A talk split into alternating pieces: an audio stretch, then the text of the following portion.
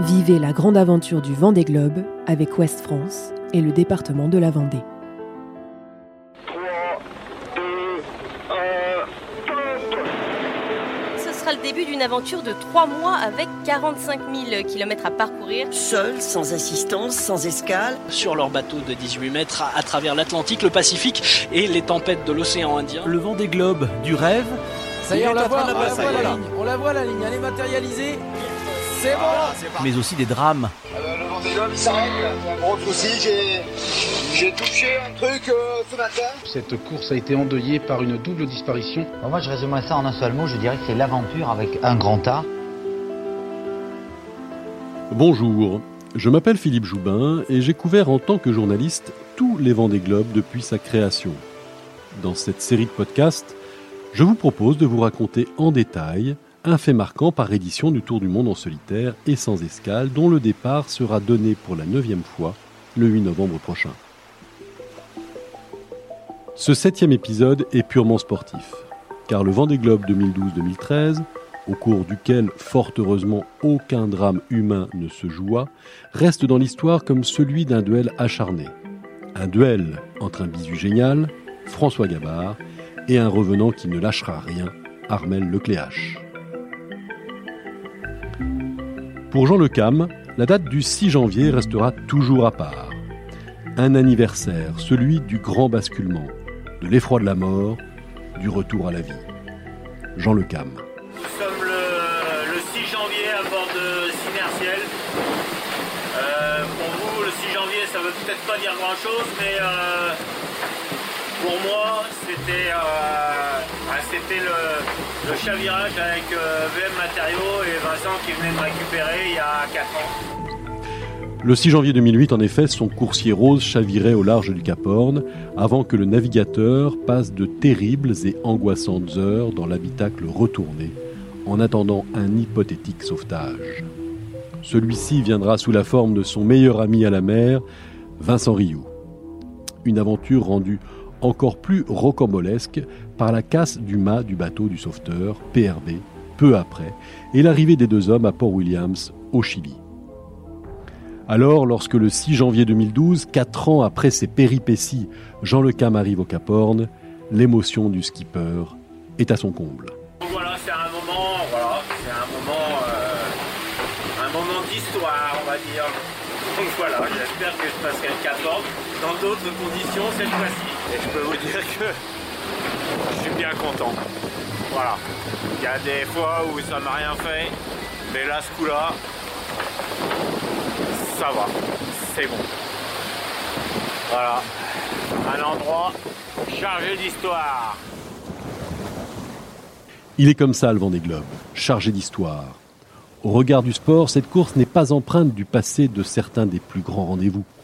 On est loin des 169 ans et 35 éditions de la Coupe de l'América, des 132 éditions du tournoi de Wimbledon, des 106 du Tour de France, des 87 des 24 heures du Mans et même des 42 ans et 11 éditions de la Route du Rhum. En 2012, nous n'en sommes qu'au 23e anniversaire et au 7e Vendée Globe. Et pourtant, l'incroyable légende est déjà établie. Une légende bâtie tout autant sur des affrontements sportifs hors normes que des aventures extraordinaires, des naufrages terribles, des sauvetages mémorables, des disparitions insoutenables. Un mélange de sang et de larmes, de joie et de peur, une fascination populaire et généreuse pour les héros du grand large, et des scénarios improbables qui s'écrivent à l'encre bleue océan tous les quatre ans depuis 1989. D'ailleurs, le coup de canon du départ, ou de pistolet en l'occurrence, du 7e Vendée Globe est donné le 10 novembre 2012 par l'acteur François Cluzet en plein tournage du film En solitaire qui sortira un an plus tard et relate l'aventure d'un des skippers du Vendée Globe. Pour son premier Vendée Globe, la course autour du monde en solitaire, Yann Kermadec euh, remplace au pied levé Franck Greville. Et au troisième jour, bah, il est tout simplement second au classement général.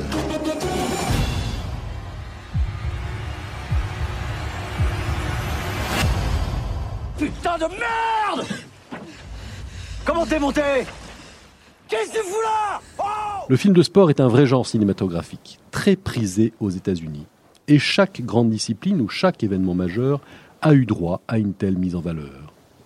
Ce long métrage, en solitaire, est une belle reconnaissance et un symbole fort de la place occupée par le vent des globes dans l'imaginaire collectif. En ce 10 novembre donc, François Cluzel libère à 13h02 très précisément une meute composée de 20 navigateurs. 4 de moins qu'en 2008, mais la crise économique est passée par là. Il n'y a d'ailleurs au départ que 6 bateaux neufs construits en vue de cette édition. Et après la deuxième victoire de Michel Desjoyaux en 2008, Vincent Rioux est le seul ancien vainqueur de la course à appareiller de nouveau. Pour le reste, la flotte est composée d'habitués, à l'image de Jean Le Cam, Armel Lecléache, Bertrand De Broc, Dominique Vavre, Alex Thompson, Mike Golding, Samantha Davis, Bernard Stam ou encore Jean-Pierre Dick et Marc Guillemot. Il y a bien sûr le lot d'aventuriers déterminés, à l'image de l'italien Alessandro Di Benedetto, qui revient d'un tour du monde incroyable en 268 jours, s'il vous plaît, à bord d'un mini-voilier de 6 mètres 50. Ou de Zbigniew Gutkowski, dit Gutek, qui ambitionne d'être le premier Polonais à boucler ce tour du monde en solitaire et sans escale. Et puis, parmi les petits nouveaux que sont Tanguy Delamotte ou Louis Burton, se trouve un jeune homme pressé, bien sous tout rapport, gueule d'ange à la mèche blonde, toujours impeccable, et au parcours météoritique. À 29 ans, François Gabard fait indiscutablement partie des favoris, bien qu'il dispute son premier Vendée Globe. Mais le jeune skipper est malin. Fort d'un excellent budget, grâce à la Massif qui le soutient depuis 2009, il a préparé son affaire sous la houlette du seul double vainqueur, Michel Desjoyaux. Et ce dernier n'aime rien tant que transmettre son immense savoir lorsqu'il détecte potentiel et intelligence chez un jeune marin. Ce début de tour du monde, lancé à bride abattue, se révèle d'entrée impitoyable pour les mécaniques. Cinq heures après le départ seulement, Marc fait demi-tour. Safran, son magnifique bateau qui a inspiré beaucoup de ceux qui prétendent à la victoire, est victime d'une avarie. Une partie de la quille en titane est cassée. Le Breton revient au Sable d'Olonne, il n'en repartira pas.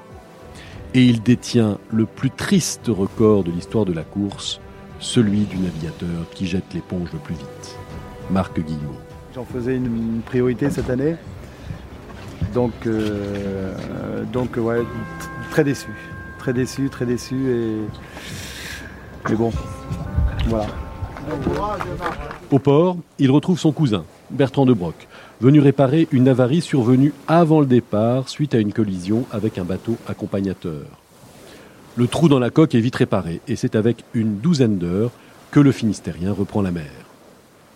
Ce qu'il ne mesure pas à cet instant, c'est que cet écart, qui pourrait sembler bénin, va s'avérer un vrai fardeau. En effet, les conditions météo de cette édition vont se révéler systématiquement favorables aux hommes de tête. Et en tête, François Gabard n'amuse pas la galerie. Il a pris le commandement dès la première nuit de course et allume comme un beau diable. Vincent Rioux s'accroche et commence. François Gabard est un peu parti cette nuit. Il a un peu attaqué. Je crois que c'était peut-être une bonne idée, mais euh, la mer était très difficile et euh, je m'étais promis de rester sage si les conditions de mer étaient euh, était dur. Donc, euh, donc voilà, je pense que j'ai un peu respecté mon engagement. Alors j'espère que je le regretterai pas dans les jours à venir. Derrière, ça craque, ça casse, ça trépasse. Le 12 novembre, Quito de Pavan est victime d'une violente collision avec un chalutier. C'est une belle journée. Et puis voilà, patatras, les 10 minutes que je dormais. Et voilà, bah, j'ai une collision avec ce chalutier.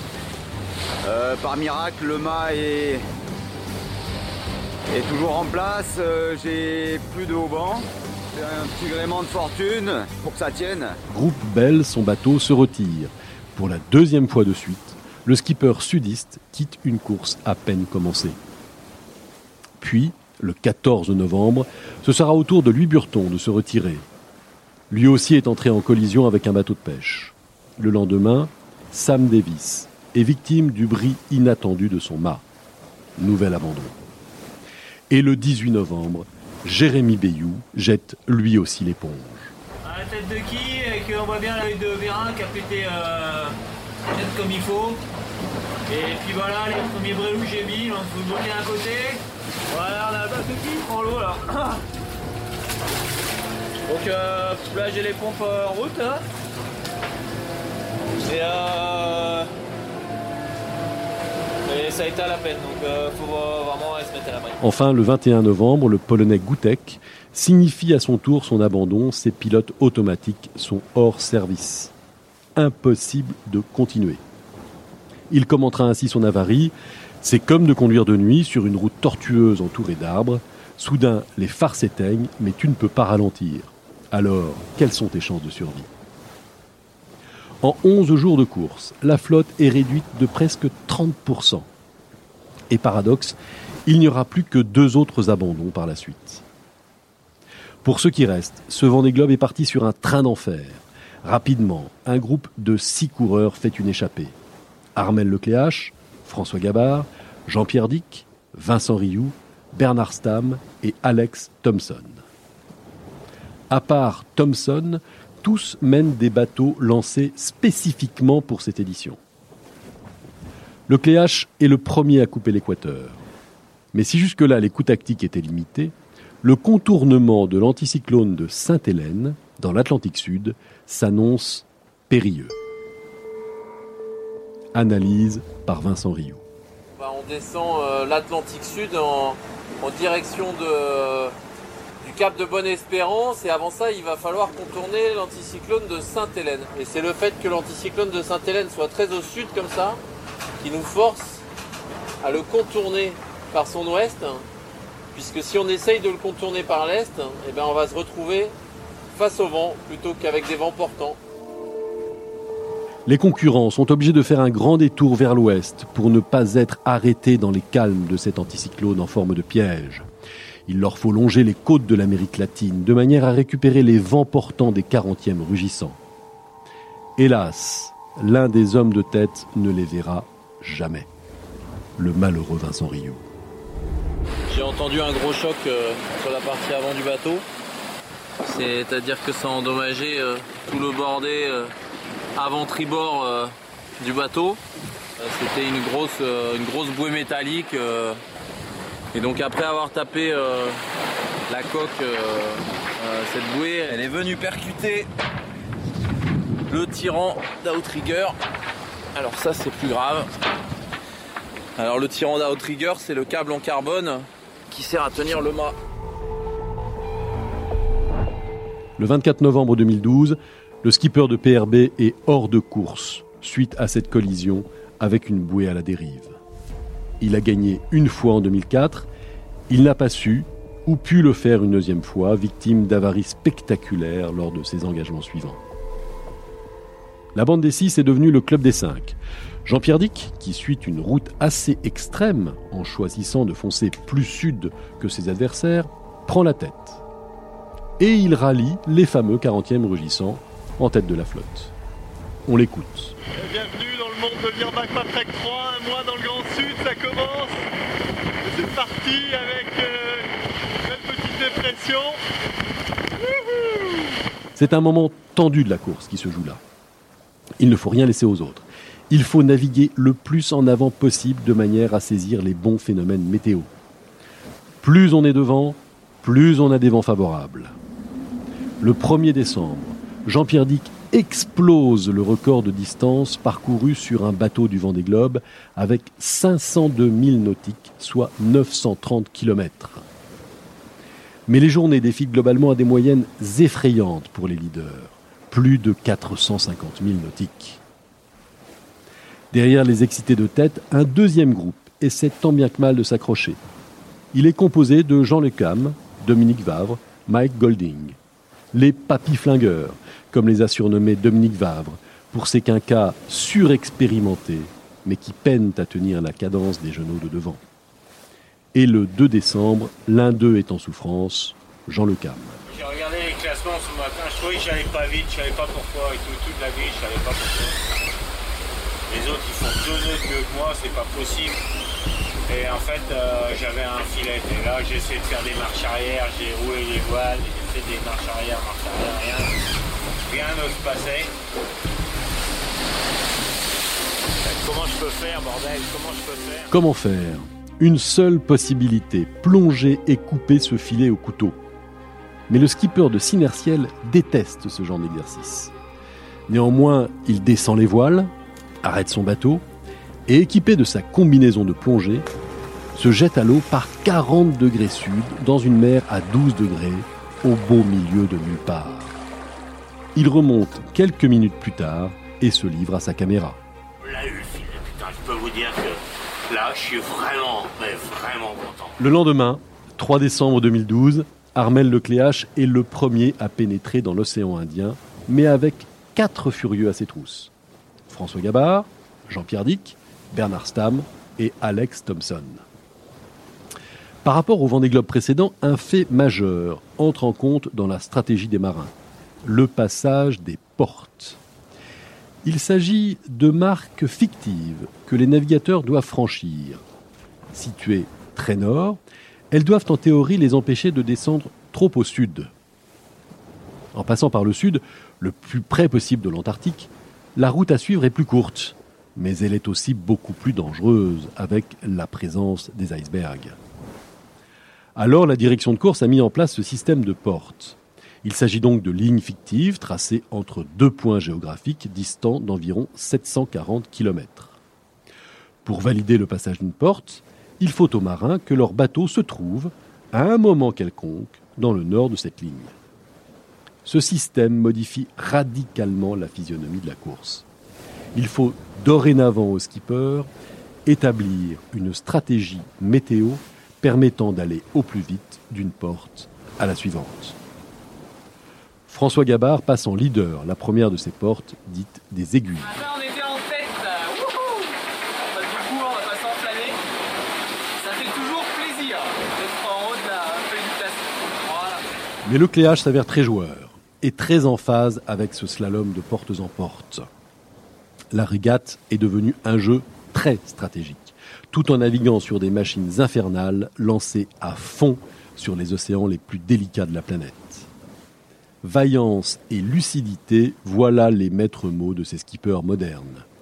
Jean-Pierre Dick en témoigne. Ciel noir derrière, le vent qui monte, et ça peut être dangereux lorsqu'on a beaucoup de toiles comme maintenant. Ils souffrent, ils peinent, ils jouent avec leur vie, mais ils ne lâchent rien.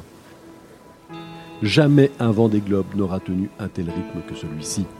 À la limite des bateaux, à la limite des bons hommes, au-delà des limites du raisonnable il faut aller le plus vite possible pour rester devant un front météo, ne surtout pas passer derrière pour ne pas être ralenti. Les records de vitesse tombent de nouveau. Alors qu'Armel Lecléache occupe la tête, François Gabard couvre la distance de 543,48 milles en 24 heures, 988 kilomètres.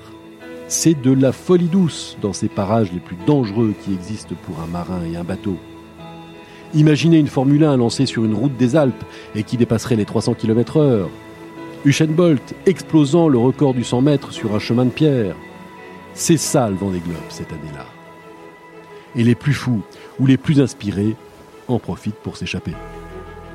Le Cléache et Gabard parviennent à rester à l'avant d'un front, ce que ne réussissent ni Dick, ni Stam, ni Thompson.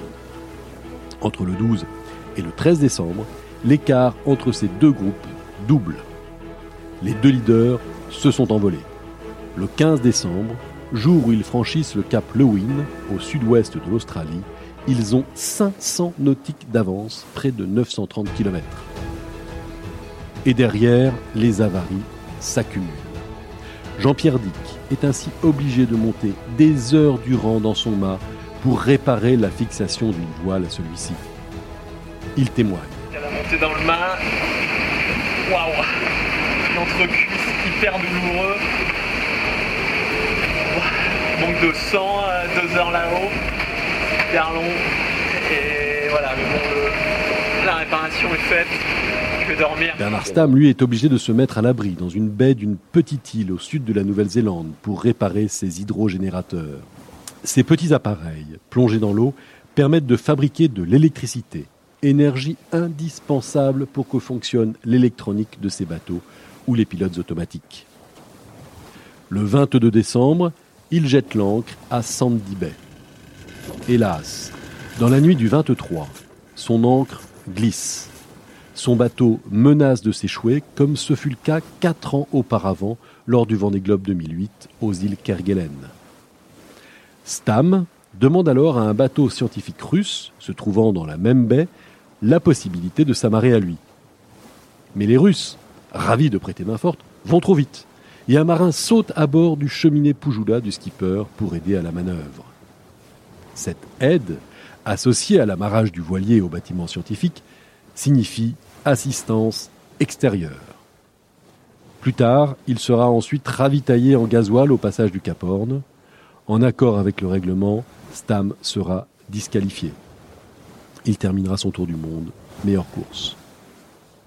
Ce vent des Globes 2012 vire au duel purement sportif, au mano à mano ultime, à l'affrontement sans limite et sans concession. Armel Lecléache et François Gabard se sont bel et bien envolés.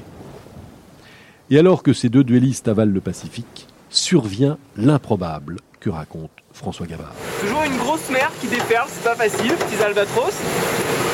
Et là, juste à notre vent, on peut attendre que la vague descende, il y a Banque Populaire.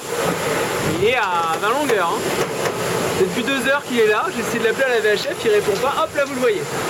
Ah ah C'est lent non? Les deux hommes sont littéralement bord à bord. L'intox est à son comble. Ces deux habitués de la solitaire du Figaro retrouvent leurs instincts de régatier au contact. Le poker moteur est aussi à son comble. Comme son maître des joyaux en son temps, François Gabard possède dans son jeu une arme supplémentaire, une voile d'avant, baptisée J3, parfaitement adaptée aux conditions d'alors. Des joyaux avaient déjà embarqué par le passé une voile qui fit la différence et qui l'avait cachée aux autres concurrents.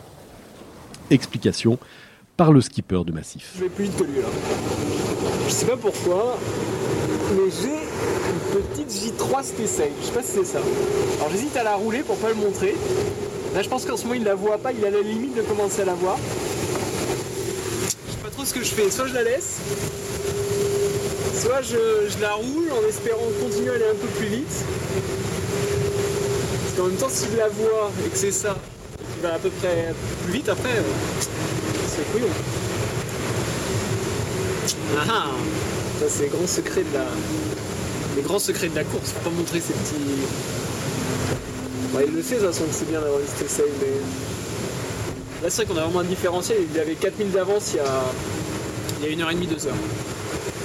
J'ai un nœud, un nœud 5 euh, de nœuds plus vite que lui. donc. L'intox est au maximum. De son côté, le Cléache a aussi des soucis de fixation de ses voiles d'avant qu'il ne révèle surtout pas. Le 1er janvier, Gabard passe en tête le Cap Horn, mais avec 1h21 minutes d'avance seulement. Et ce, après 52 jours de course. Tenez-vous bien, les deux leaders auront avalé le Pacifique Sud en 13 jours.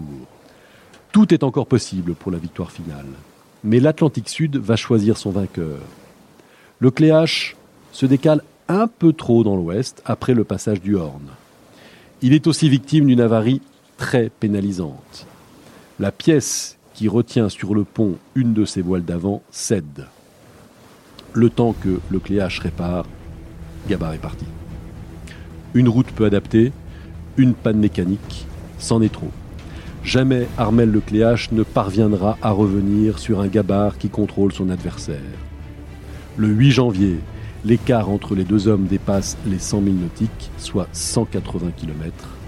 La messe est dite. François Gabard devrait être le vainqueur du 7e Vendée Globe. Jean Le Cam lui rend hommage. Là aujourd'hui tu me mets euh, 10 jours, pas une semaine, 10 jours. Bon, euh, bah je vais faire quoi maintenant? Je vais aller tondre ma pelouse avec mon tracteur quoi. Et puis, euh, et puis voilà, parce que là, euh, là, là, le cinquième, là aujourd'hui je suis cinquième, je sais pas combien je finirai, mais voilà, le cinquième il est à 10 jours. Bon. Le 27 janvier, à 14h19, temps universel, François Gabard gagne le Vendée Globe 2012-2013 après 78 jours et 2 heures de course. 13h17 minutes plus tard, Armel Lecléache termine deuxième. La troisième place se jouera entre Alex Thompson et Jean-Pierre Dick sur une avarie de quille du bateau de ces derniers. Jean-Pierre Dick ralliera du coup l'arrivée à petite vitesse, laissant la troisième marche du podium à Thompson. 11 marins terminent classés au terme de cette septième édition, où jamais la bagarre pour la victoire n'aura été aussi intense. Jusqu'au Vendée Globe suivant.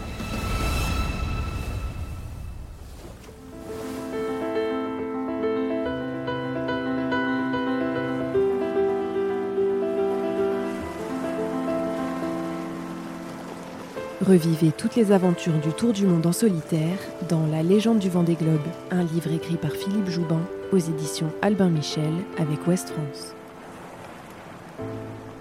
Vivez la grande aventure du Vendée Globe avec Ouest France et le département de la Vendée.